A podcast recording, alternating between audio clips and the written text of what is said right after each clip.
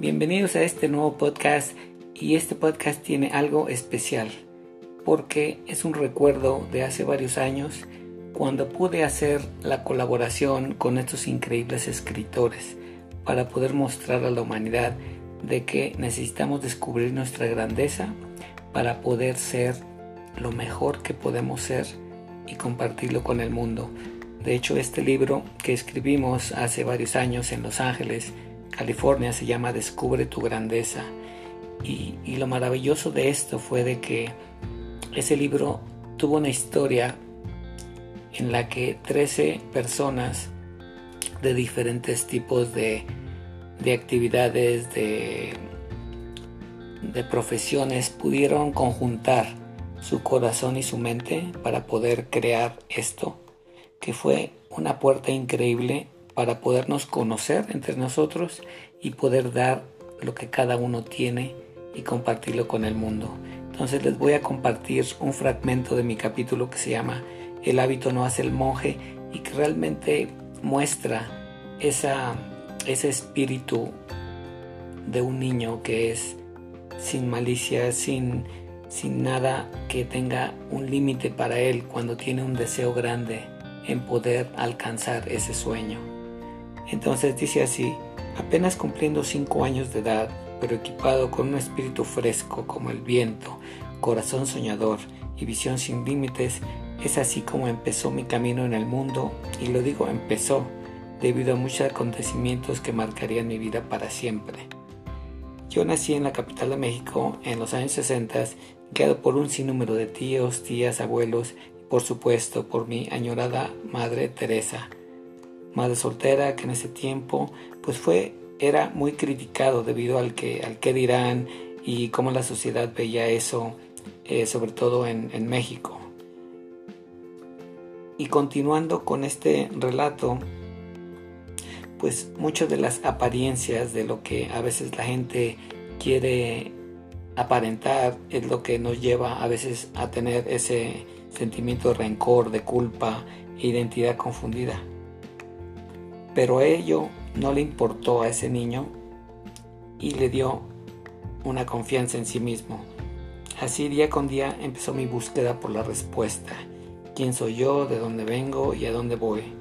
Recuerdo que fue cuando tenía seis años de edad y un deseo increíble, grande de ser alguien. Sentirme con valor. A mi corta edad yo ya demandaba explicaciones a los porqués de la vida, siempre preguntando, y ese fue uno de mis hábitos innatos. Y uno de los hábitos que encontré, aparte de este, para mi formación como, como, como niño ávido de mucha energía a mi corta edad, fue el ejercicio. Y fue algo que se convirtió en un estilo de vida y que ahora como profesional es parte de mi manera de ayudar a la gente a que viva mejor.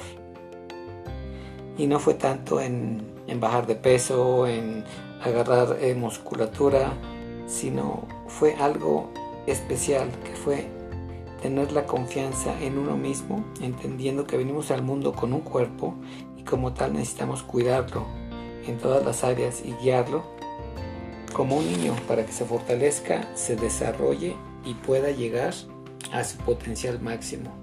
Obviamente esto será más efectivo si se adquiere como un hábito de vida y no solamente temporal.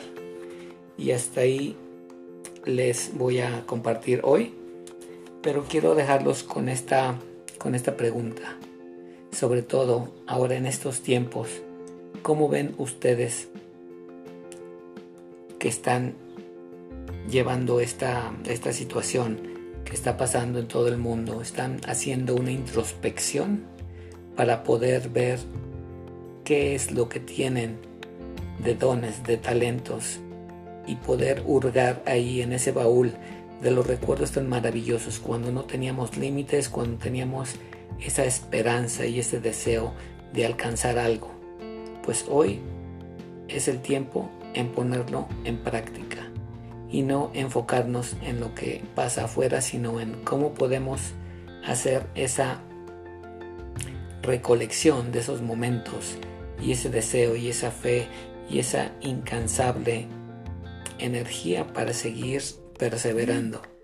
Entonces, no se pierdan porque les voy a comentar un poco más de este libro y, quizás invitemos a algunos de los autores que pues la mayoría están en algunos países, en California, pero los quiero dejar con eso para que puedan estar tranquilos de que cada uno tenemos una misión que cumplir aquí en la tierra. Un abrazo y no se pierdan los próximos podcasts.